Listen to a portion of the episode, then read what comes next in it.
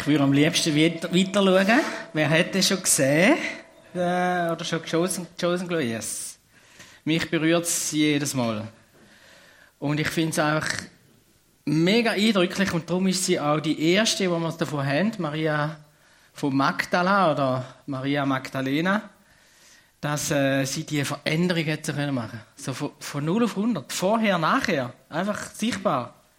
Sieben Geister ähm, hat Jesus ihre austrieben und, und es ist sichtbar, also wenn, wenn man sieben Geister los hat und nachher dann ein Jüngere ist, wo alle wichtigen, grossen Sachen miterlebt hat von Jesus bis und mit zu verstehen, also eine von der ersten, die ihn also verstanden gesehen hat, dann äh, kann man sagen, die hat Jesus so stark erlebt. Eben das vorher, nachher.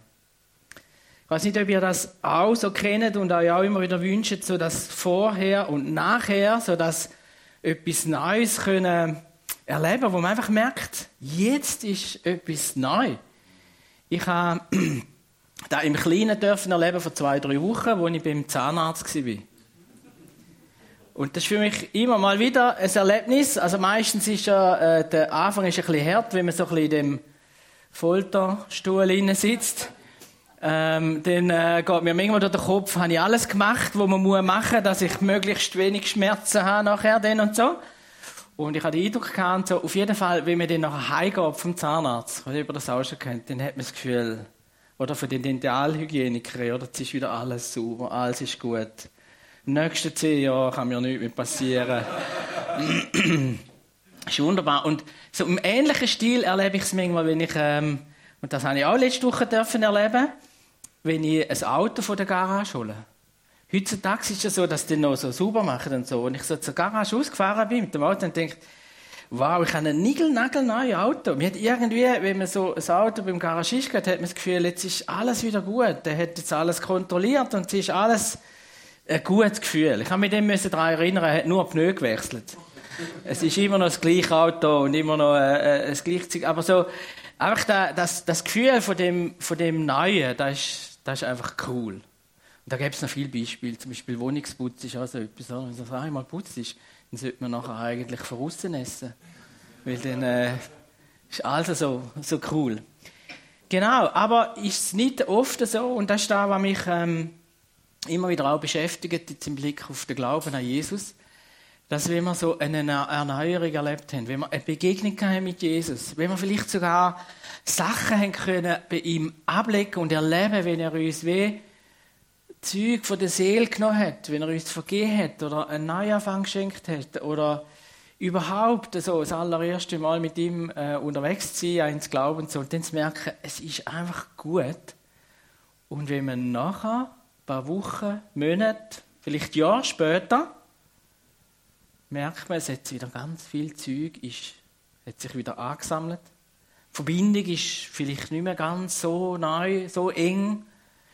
Und es ist wie die Frage im Raum, gibt es denn eine Erneuerung, auch im Glauben, wo nachher wirklich bleibend alles gut ist? Wie bei der Maria gefühlt, Sie wird zwar dann in der zweiten Serie mal noch, wird sie, steht in der Bibel so nicht, aber falls sie zwei Tage lang zurück, bevor sie wieder retten kann. Und es wird mega cool dargestellt, wenn man wieder einen neuen machen kann, respektive wie eigentlich Jesus gar nicht weg ist. Klammer zu. Aber ich stelle mir so vor und ich lese auch in der Bibel und es gibt auch andere Beispiele, wo man merkt, es ist ein Vorher und Nachher und das Nachher bleibt. Und das muss ja eigentlich so bleiben, finde ich. Also, entweder ist ein Gott, von der Erneuerung oder es bleibt, ähm, es bleibt beim Alten.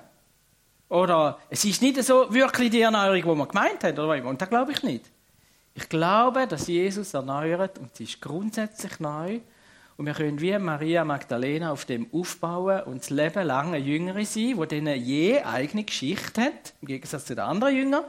Sie hat ihre Geschichte, ihre Berufung, sage ich jetzt, und das können auch wir erleben.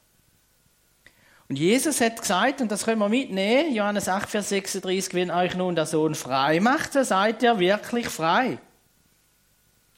Lesen wir noch zwei Bibelstellen, wo uns das vor Augen gemalt wird. Das eine, gerade die Geschichte einfach nochmal vor Augen malen, Lukas 8, 1 bis 2. was heißt, und es begab sich danach, dass er durch Städte und Dörfer zog und predigte und verkündigte das Evangelium vom Reich Gottes. Also Jesus ist unterwegs gewesen, ähm, zusammen mit den Jüngern und hat so das Evangelium in die Welt getragen. Und die zwölf waren mit ihm dazu einige Frauen, die er gesund gemacht hatte von bösen Geistern und Krankheiten, nämlich Maria, genannt Magdalena, von der sieben böse Geister ausgefahren waren. Also die hat Befreiung erlebt. Und der Paulus im Galater 5 knüpft an dem an und tut das vertiefen, was das heißt, die Befreiung. Und so das ganze Kapitel lang, ich habe jetzt noch ein paar Verse ausgelesen, handelt er immer wieder davon, dass er sagt, zum einen, zur Freiheit hat euch Christus befreit. Punkt. Ihr seid frei. So steht nun fest und lasst euch nicht wieder das Joch der Knechtschaft auferlegen. In irgendeiner Form. Und ein bisschen später schreibt er dann, darum sage ich euch, lasst euer Leben von Gottes Geist bestimmen, wenn er euch führt, werdet ihr alle selbstsüchtigen Wünschen widerstehen können, denn eigensüchtig wie unsere menschliche Natur ist, will sie immer das Gegenteil von dem, was Gottes Geist will. Und da spüren wir etwas von dem, aha, es gibt Freiheit und die ist fix. Es gibt aber auch Möglichkeit, dass wir uns selber wieder irgendwie in, eine, in ein Joch, in eine Sklaverei, in eine Plagerei, in eine Unfreiheit die können führen. Paulus macht das ausführlich, Galater 5, dort er das äh, behandeln. Jetzt, an dieser Stelle möchte ich noch mal sagen, wegen der Maria, wo die Freiheit ja erlebt hat. Also es gibt fünf verschiedene Maria in der Bibel, bekannte. Äh, zum einen die Mutter Jesu, die mit Jesus unterwegs war. Und dann äh, drei, die mit, mit Jesus unterwegs sind. Maria von Bethanien, Maria Martha und äh, Maria Magdalena, sie. Und dann gibt es noch äh, Maria von Kleopas. Und in der frühen Kirche ist das, ist das relativ schnell dann irgendwie vermischt worden. Es ist manchmal bis heute nicht klar. Äh, es wird dann wirklich nachgesagt, die Sünderin, die Jesu Füße gewaschen hat, dass Magdalena war, eine Sünderin und ähm, wird vermischt dann vielmal auch mit der Maria von Bethanien und so. Und in den letzten Jahrzehnten hat man das dann wieder, äh, ich sage jetzt richtig gestellt und sagen, es sind verschiedene Marias gewesen. Und die von Maria, von Magdalena, die wir heute haben, das war die, die eben die sieben Geister hatte und die äh, mit Jesus unterwegs war, bis zum Schluss als Jüngere. Genau. Einfach das so ein bisschen als, als Klammerbemerkung. Es gibt da verschiedene Marias. Und sie ist also einfach die, die befreit worden ist, so, wie sie in der Bibel ja auch noch andere Beispiele hat. Und das finde ich so eindrücklich und es berührt mich immer wieder. Und es ist manchmal eine Mischung, wenn ich denke, wenn man jetzt auch die Geschichte sieht oder die Bibel liest, gibt es einen Moment, wo ich das Gefühl habe, jetzt begegnet mir Jesus durch die Geschichte. Und wenn Jesus mir oder uns begegnet, dann passiert wie etwas. Und in der Bibel gibt es mehrere Geschichten, wo, wo da wahnsinnig passiert ist. Zum Beispiel der Zachäus ist so ein, oder? ein Zolltreiber, ein Garner, einer, der äh, für sich geschaut hat, in dem Sinn wahrscheinlich ein Egoist, ein Geldsammler äh, und so weiter.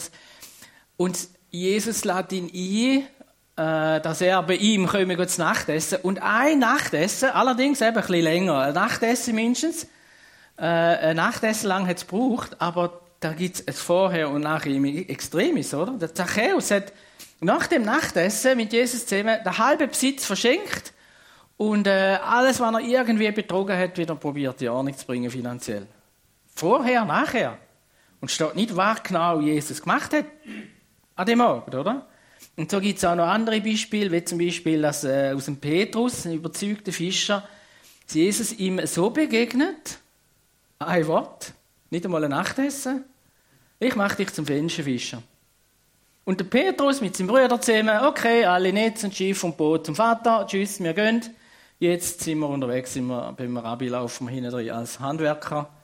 Äh, sind wir jetzt einfach von heute auf morgen, äh, von ein zu anderen Sekunde, Theologiestudenten Allerdings ein bisschen anders heute in der praktischen Natur. Also auf jeden Fall einfach das Vorher-Nachher finde ich extrem. Und wie gesagt, da könnte man jetzt noch ganz viel so Beispiele bringen, wie der Paulus, oder? Als ein Verfolger begegnet Jesus, wird zum europäischen Evangelist. Ähm, Maria Magdalena, wie gesagt, und so weiter und so fort. Ich weiß nicht, wenn ich das so ein bisschen höre, dann denke ich, okay, und jetzt wünsche ich mir das aber auch. Jesus so begegnet, dass irgendetwas kalt ist, dass es anders ist. Ich will gerne vorher, nachher. Und wenn wir ehrlich sind, ganz viele Sachen in unserem Leben erleben wir das nicht. Oder noch nicht. Oder wir haben es nicht verstanden. Oder was auch immer. Und wenn wir in die Bibel schauen, dann muss man sagen, jawohl, es gibt auch Menschen, wo Jesus begegnet sind und wo nichts passiert ist. Und da finde ich dann spannend natürlich, um da drin hinzuschauen, wie, wie, ist jetzt, wie läuft das genau? Zum Beispiel der Judas. Klar, er hat Jesus verraten, es ist so klar und er ist von Anfang an auch bestimmt für das oder was man auch immer da drin legen aber man muss einfach sagen, der Judas war ein Jünger, der wie, alle anderen Jünger mit Jesus unterwegs war. Der hat Wunder erlebt, der hat direkt mit Jesus können reden, ist, der ist äh, sogar äh, ausgesendet worden und hat mit Zweiten haben sie können das Evangelium verkünden, können Kranke heilen und Tote können auferwecken oder das mindestens miterlebt und so. Der war voll dabei. Gewesen. Und am Schluss hat er Jesus verraten und hat sich erhängt. Und ist, ist nicht da geworden, wann er Maria geworden ist. Oder ähm, der reiche Jüngling, oder?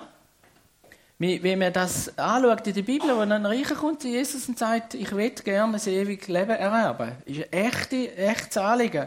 Man spürt es auch in dem, dass Jesus sagt, ja, du musst einfach Gebot befolgen. Und er sagt, dann nachher habe ich alles gemacht. Und Jesus sagt, nicht, das stimmt nicht und so, obwohl er es sicher nicht vollkommen hätte können. Aber ähm, es ist dann dort daran gescheitert, dass Jesus gesagt hat, mega cool, ein Jünger mehr, tu alles weg, was dich hindert dran, komm, folg mir nach, wie die anderen auch hey, so eine Begegnung? Und er sagt nein, oder? Ähm, die echte Begegnung haben. Es gibt ja noch krasse Geschichten wie Hananias und Sapphira. Habe ich nur einmal predigt darüber, mache ich nicht so schnell wieder. Ähm, sie belügen äh, den Petrus, das ist also die erste Gemeinde. Sie bringen quasi Geld, wie es die anderen auch gemacht haben. Und gesagt, das haben wir verkauft und tun sie jetzt opfern und so. Und Jesus hat die Lüge durchschaut. Sie haben nicht alles einfach ähm, alles verkauft, so wie sie es vermittelt haben. Und sie ist hier eine spezielle, so ist meine Deutung und Auslegung, so eine spezielle Zeit gewesen, wo Gott etwas deutlich gemacht hat, wo er zum Glück nicht immer deutlich macht, aber dort ist so gewesen, die sind tot umgekehrt. Weil es einfach nicht, nicht, nicht das war, nicht gepasst hat. Und so müssen wir ähm, natürlich fortfahren. Für mich ist noch so ein bisschen da mit dem, mit dem Ding, alle die Leute, die mit Jesus aufgewachsen sind in Nazareth. Er ist jetzt in Nazareth aufgewachsen auch, mehrheitlich von seinem Leben. Und ich meine, das ganze Dorf hat ihn ja gesehen. Und er ist ja schon als Kind ist er ja ohne Sünde gewesen. Und, und wo er dann nachher das Evangelium verkündet, haben sie nichts hören von ihm. Ja, ist doch, der ist bei uns aufgewachsen und so, oder? Und ein Prophet im eigenen Land ist nachher die Aussage und so. Aber eigentlich ist es noch mega krass. Ich meine, die haben über Jahre Begegnung gehabt mit Jesus, oder? Und es ist nicht das passiert, was ein Zachäus oder äh, Maria oder so erlebt haben. Mir ist ganz, ganz wichtig geworden, dass wir den richtigen Blick bekommen für das Thema Erneuerung. Ich bin immer noch zutiefst überzeugt, dass wenn Jesus in unser Leben kommt, dann werden wir frei. Es findet Erneuerung statt. Es ist möglich, dass auch wir von falschen Geistern befreit werden. Es ist möglich, dass wir Lasten können, äh, grundsätzlich ablegen können. Aber wir müssen den richtigen Blick haben dafür. Und mir ist, mir ist so bewusst worden, warum passiert es nicht immer. Und weißt du, anders denkt, man muss wirklich drei Sachen, wo man, wo man sich bewusst werden, was denn passiert in der Erneuerung. Und das gibt dann die Aha-Erlebnis, dass es bei jedem von uns verschieden aussieht, die Erneuerung. Es findet Erneuerung statt, aber nicht in der gleichen Art, nicht im gleichen Tempo, ähm, Nicht alles aufs Mal wie bei der einen. Oder vielleicht alles aufs Mal und bei der anderen nicht und so. Und da habe ich drei, eben drei Gedanken, wo ich finde, die helfen uns, um das auch bewusst werden, was eigentlich Erneuerung heißt, wo Jesus da auch der Maria geschenkt hat und allen anderen, wo offen sind für das. Das ein Punkt. Okay, der erste. Erneuerung heißt, die unwiderstehliche Macht von der Sünde wird aus dem Haus raus verbannt oder rausgeworfen. Das ist das Erste, was passiert, wenn mir Jesus begegnet und er in unser Leben einkommt. Wenn wir anfangen an ihn glauben und wir ihn einladen in unser Leben, dann ist das Erste, was passiert, dass die unwiderstehliche Macht von der Sünde. Und jetzt, da wird ich einfach immer wieder, muss man das ein bisschen betonen, unter Sünde, ähm, das rechte Verständnis ist, dass im, im Hebräischen heißt äh, Zielverfehlung. Und die unsichtbare Welt, das Satan, mit all diesen Dämonen, wo manchmal in der heutigen Zeit ähm, noch schwierig ist, um das zu glauben, in unserer westlichen, hellenistisch prägten Zeit, aber die unsichtbare Welt, die Bibel redet davon, die ist gerade nebendran. Engel, wie auch Dämonen, probieren unser Leben da praktisch jetzt beeinflussen. Und die Sünde ist da, dass der Satan setzt alles dran, dass wir ein Ziel verfehlen, Gott zu begegnen, mit Gott zusammen zu sein. Da ist ihm am Anfang gelungen im Paradies, Mensch und Gott zu trennen. Und ähm, jetzt ist das das absolute Ziel, äh, dass Sünde uns trennt. Und, und Sünde heißt eigentlich grundsätzlich am Ziel vorbeifahren. Und ich habe irgendwann den Eindruck, dass Gott, äh, dass, dass Satan Freude hat, wenn es möglichst knapp ist. Ganz knapp vorbei, oder? Bis hin, dass man sogar an Gott glaubt, aber eigentlich ihm gar nicht begegnen will. Und dann nachher gibt es ein Sammelsurium, fixe Vorstellungen, was heisst denn jetzt Sünde und so weiter. Aber letztendlich sind alle Sachen, alle guten, wie alle offensichtlich bösen Sachen, können, kann, ich sage jetzt der Teufel, oder auch unsere alte, unsere alte Natur, äh, können dazu uns verführen, dass wir Gott verpassen. Also es sind nicht bloß die ganz bösen, schlimmen Sachen, es sind auch manchmal ganz gute Sachen ähm, aber das, Ding ist Sünde. Und jetzt habe ich gedacht, werde ich mal probieren malen, was das eben bedeutet. Oder? Wir haben ein Leben, wo wie ein Haus ist. Das kennt man gut. Also unser Leben ist wie ein Haus. Und wenn wir jetzt Gott, das Haus hat verschiedene Zimmer und Räume, hat einen Keller, oben hat sie der Film noch einen Estrich, Genau. Und jetzt, wenn, wenn, wir, wenn wir an Gott glauben und wenn er uns erneuert, dann ist die aller, die grundsätzliche Erneuerung ist da, dass Gott in unser Lebenshaus einkommt. Und zwar grundsätzlich und fundamental. Er erfüllt unser ganzes Haus. Er ist das Fundament. Er ist in jedem Lebensraum, wo wir drinnen leben. Und ist letztendlich äh, in unserem Haus hinein. Auch dann, wenn in gewissen Lebensräumen wir vielleicht mit ihm noch nicht sind und angeschaut haben, aber er ist mit uns in der Küche, wo an vielen Orten die große Gemeinschaft stattfindet, oder? Wo man sich trifft und miteinander redet und so. Aber er ist auch mit uns in unserem Schlafzimmer, in unserer Sexualität oder was immer. Er ist mit uns in unserem Hobbyraum. Ähm, er erfüllt auch unseren Keller, wo wir vielleicht noch ein paar Leichen begraben haben. Oder er ist in unserem Estrich, wo noch ein paar Grümpel drin ist, wo wir gar nicht mehr wissen, dass wir das noch haben. Und er ist grundsätzlich, füllt er das Haus aus. Und immer dann, wenn Gottes Geist ein Menschenleben erfüllt, wenn wir an Jesus glauben und ihn einladen in unser Leben, kommt der Heilige Geist in unser Haus, dann ist er grundsätzlich im ganzen Haus. Und das ist die grundsätzliche Erneuerung. Und er ist nicht bloß irgendwo an einem Ort oder so. Und jetzt, egal was wir erleben oder nicht, wenn wir ihn einladen, erfüllt er uns ganz. Und letztlich können nur zwei Sachen unser Haus erfüllen. Entweder der Heilige Geist oder irgendetwas anderes, oder? Das ist einmal das eine. Das Zweite, was wichtig ist, ist die nächste Folie.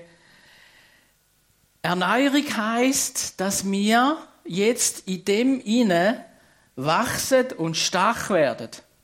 Das heißt, wir werden all mehr Räume bewusst mit Jesus zusammen durchlaufen und in dem hinein wachsen und immer Gott ähnlicher werden.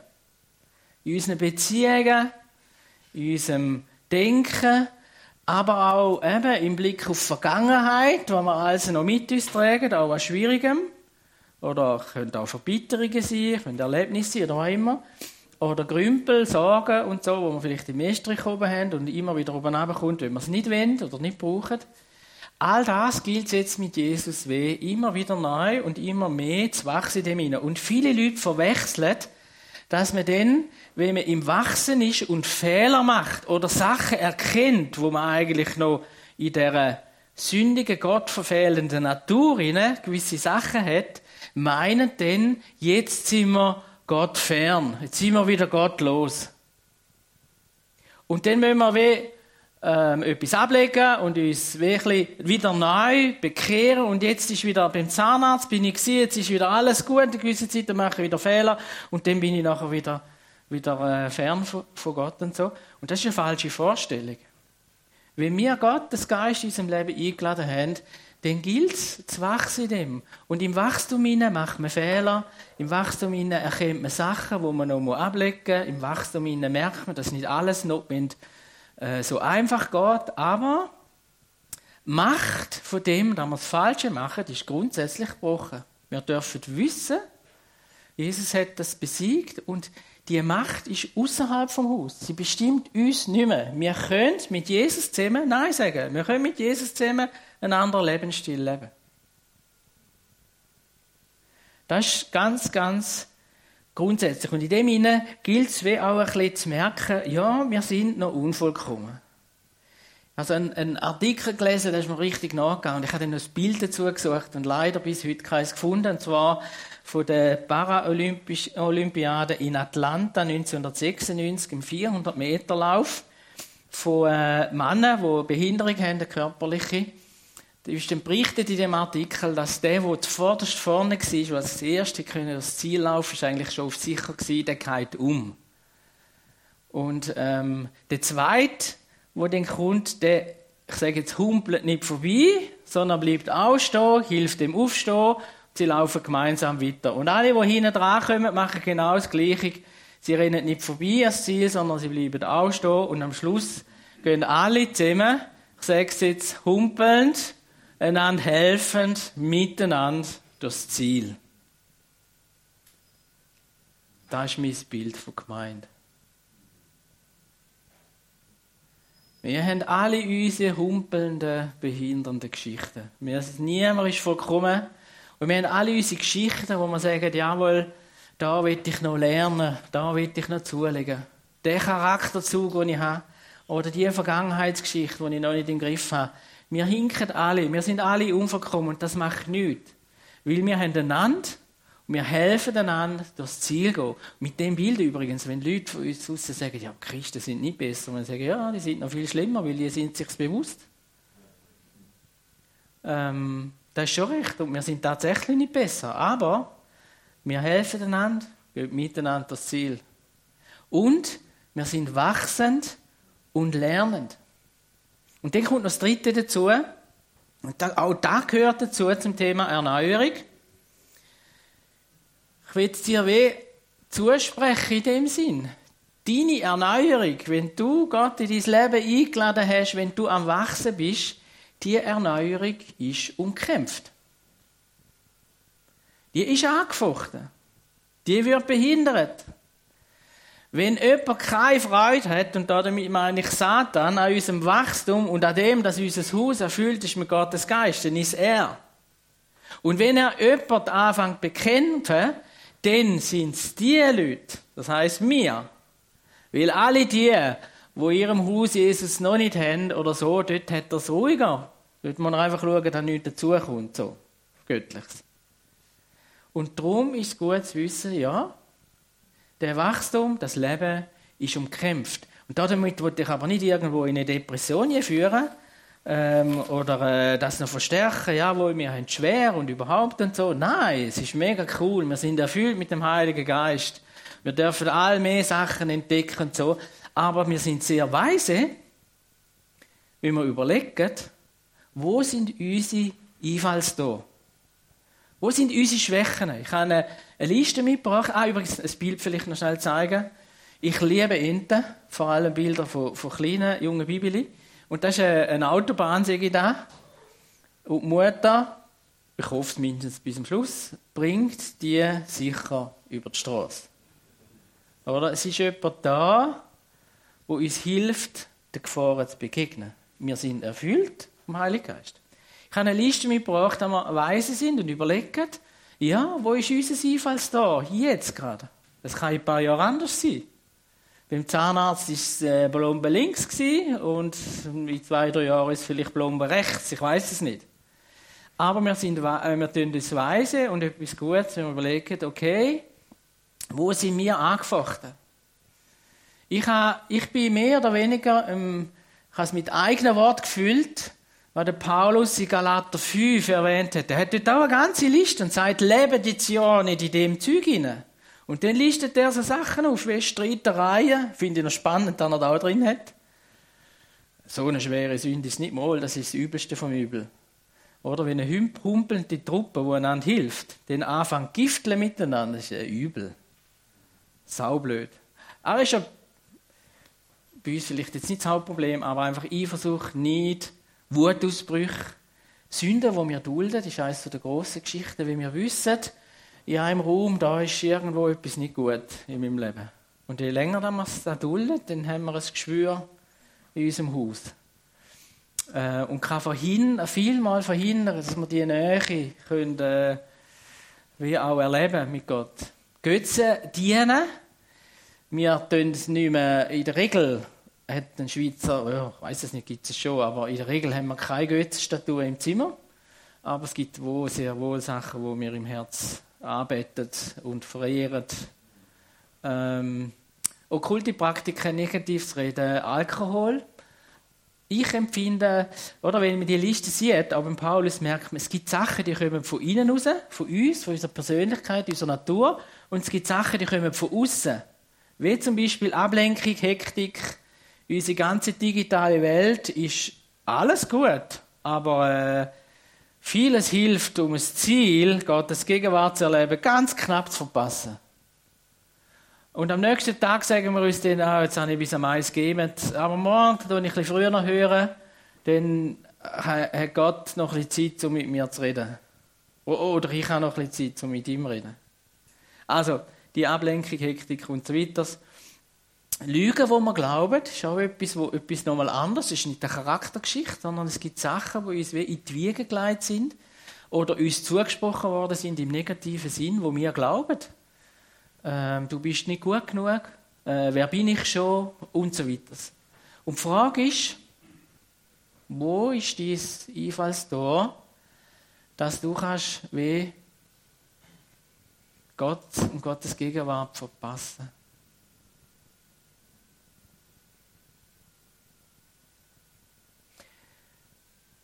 Das ist nicht alles. Wir können Erneuerung erleben und die große Frage ist, okay, und jetzt, was können wir machen, um drin zu bleiben? Was können wir machen, dass wir in dieser Erneuerung leben?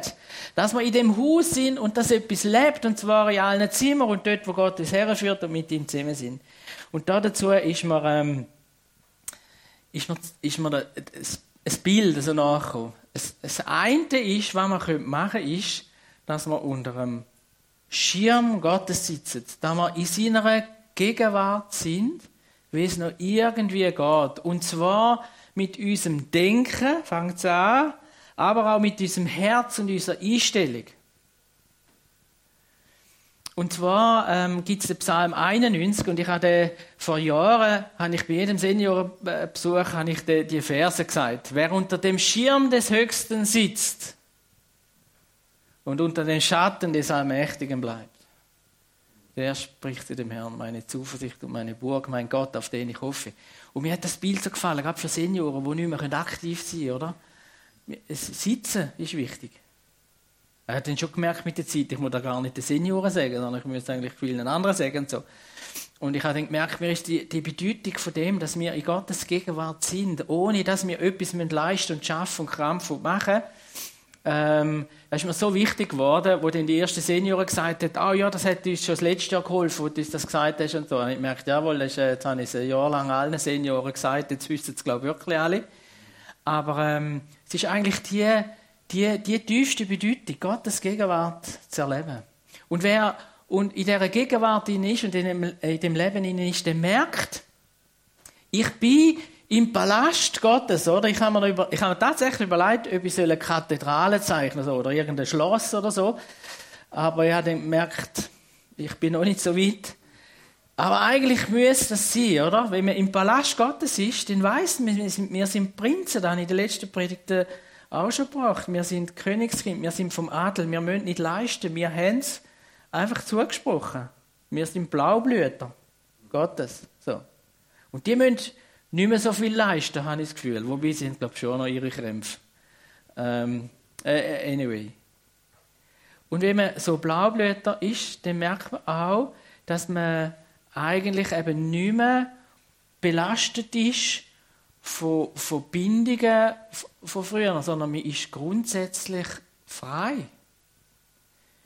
Mir ist mal bewusst worden, wie, wie, schwierig das da ist und wie wichtig das ist, dass man in das einstehen und dann nicht schauen Wo ich vor Jahren als junger Prediger eine ältere Frau besucht habe, hat sie mir erzählt von einer anderen Frau, die ihr wirklich böse tut. Auch eine in der gleichen Kille vom Nachbarort.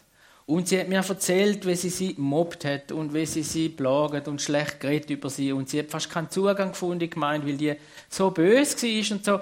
Und irgendwann im Gespräch hat gesagt, ja, also, ist gut, ich, ich weiß jetzt Bescheid, da, da, müssen wir jetzt etwas machen. Also, ich bin Prediger äh, und so, jetzt gehen wir zu der auf Besuch. Und ich habe mich richtig ereifert und habe gesagt, jetzt gehen wir zuerst zu ihr, mal mit ihr reden und warum sie das macht und Zeug und so. Und nachher schauen wir, schauen, dass wir vielleicht auch in der Gemeinde, wenn sie die Sachen schlecht reden. Und irgendwann sagt dann die Frau, ja, stopp, stopp, stopp, stopp. Wir können nichts mehr machen. Die ist vor 20 Jahren gestorben. Und dann habe ich für mich gedacht, nein, wie kann es denn sein, dass wir im Königspalast Gottes sind, selber Vergebung erlebt haben, Befreiung erlebt haben von Kellersachen und Estrichsachen und überhaupt und so. Und wir werden, oder sie, wird noch plaget von Geschichten, wo sie nicht hat können loslassen, wo sie nicht hat können da einstehen, wer sie ist und nicht hat können vergehen, nicht hat können ablegen, nicht hat können vielleicht auch verstehen äh, und was auch immer. Aber wer unter dem Schirm Gottes sitzt, der kommt das über die Freiheit. Das Zweite, im Frühling, das Zweite, was dazugehört, in der Freiheit zu bleiben, der Frühling dürfen zügeln. Klammern. Bemerken, also äh, Anführungszeichen dürfen. Saukampf gewesen. Aber das Coole am Zügeln ist, wenn man lange an einem Ort gewohnt hat und ganz viel sich ansammelt, man kann Zeug vor dürfen. In der Freiheit bleiben heißt Müll zum Fenster auswerfen. Wer in der Freiheit ähm, will bleiben, der ist, der ist herausgefordert, immer wieder Zeug zum Fenster zu werfen. Der Nachbar, wir haben keinen Container gehabt, wir haben aber Container, wie es sicher auch vorgeht. Aber beim Nachbarn haben wir gesehen, der hat wirklich von weit her hat er das Zeug, das er zügelt hat, in den Container geworfen. Und das ist die, das ist das, was uns noch bleibt ähm, wenn wir befreit worden sind von Jesus, wenn irgendwo sich Müll sammelt, dann muss zum Fenster rauswerfen. rauswerfen mit Jesus zusammen. Es sammelt sich Müll an, aber wenn der Müll weg ist, dann hat es auch kein Müsse und keine Ratten. Es ist super. Wir können Müll äh, wegwerfen. Das ist das Zweite. Und das Dritte noch. Wir dürfen wissen, weil wir neu erfüllt sind, du und ich, wir sind zum Siegen bestimmt. Und Siegen heißt nicht bloß, ähm, das auch. Wir können in jedem Raum Gottes Gegenwart erleben. Wir können heilig erleben. Wir können ähm, auch heilig, viele Sachen müssen auch auf Zeit geheilt werden, damit sie wirklich tief geheilt werden. Nicht nur das, wir sind auch zum Siegen bestimmt im Sinne von, wir können jetzt unsere Berufung leben. Da werden wir sicher irgendwann mal noch Predigtreihe darüber machen. Die Bedeutung von dem, dass wir unsere Berufung leben können. Maria Magdalena hat ihre je eigene Berufung erlebt, gelebt und sie hat es gut gemacht. Und das können wir auch.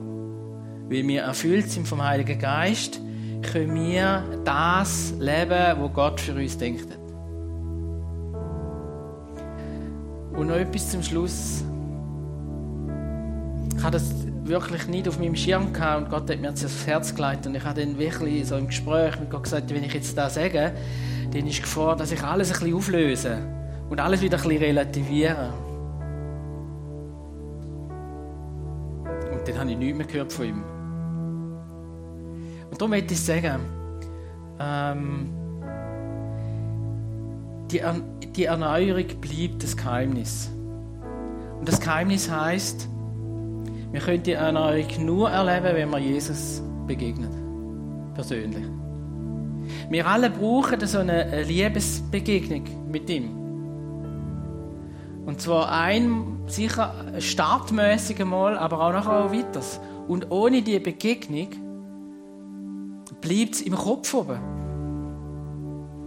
Und wenn es nur im Kopf oben ist, dann nachher, ähm, ist im besten Fall äh, probieren wir dann halt einfach äußerlich zu leben, wie man die Eindruck kennt, so wäre es richtig. Aber was du und ich brauchen, eine Begegnung und die können wir nicht machen. Das ist ein Geschenk von Gott. Das Einzige, was ich weiß, Gott redet immer, auch jetzt. Und Gott ist gegenwärtig durch seinen Geist, jetzt. Und darum können wir zu jeder Zeit ein offenes Herz haben für ihn. Das ist auch bei der Maria im Film, finde ich, kommt es gut raus. Wir ich musste es rausschneiden, dass es jetzt lang wird. Und so einer Stelle sagt sie, wo, wo der Nikodemus fragt, was ist denn genau passiert? Und sagt, ich weiß es auch nicht. Aber sie hat letztlich sich geöffnet, dem Jesus. Wir können parat sein und können ihm sagen, hey, was willst du jetzt? So. Und das gilt auch jetzt, heute Morgen. Jesus wird dir begegnen vielleicht an einem kleinen Punkt aus deinen Augen, um etwas zu heilen. Oder wird dir begegnen, dass du etwas kannst zum Fenster rauswerfen und er tut weg, weil er am Kreuz für dich gestorben ist. Vielleicht wird er dir begegnen, weil er dir etwas sagen will. Vielleicht wird er dir heute Morgen sagen, wer deine zukünftige Frau soll werden. Vielleicht wird er dir sagen, welchen Beruf dass du sollst abheilen Vielleicht wird er dir sagen, welche berufliche Veränderung ist da. Und vielleicht wird er dir auch einfach sagen, was du heute Mittag sollst in deiner Frau oder deiner Geschwister lieb sagen. Ermutigend. Klein oder groß, spielt keine Rolle. Er redet und er begegnet dir jetzt. Und wenn wir jetzt einen Moment Stille machen und, und ihr wirklich einfach ähm, Gott fragt, ja, was willst du mir jetzt mitgeben heute Morgen? Machen wir das kurz. Für den Cedric ist es sicher möglich, uns da weiter zu begleiten. Machen wir einen Moment für die Stille und nachher tue ich noch beten für euch.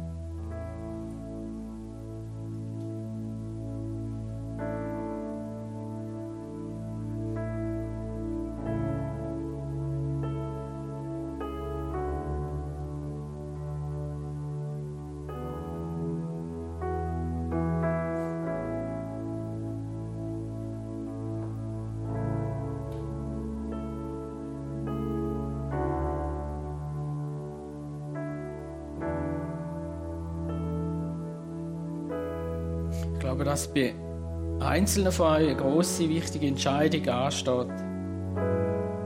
Und wir wollen jetzt alle als Gemeinschaft, wo wir da sind, will wir einstehen für die Entscheidung, dass du Jesus begegnest und weißt, was du machen musst. Und das wollen wir jetzt gerade miteinander tun. Ich will beten, stellvertretend für uns alle, dass du jetzt denen, die eine grosse Entscheidung bevorhaben, beruflicher Natur oder familiärer Natur, dass du jetzt so stark begegnest, dass die, dass die, wo das betrifft, genau wissen, was sie jetzt als nächstes machen müssen. Schenk dir das jetzt.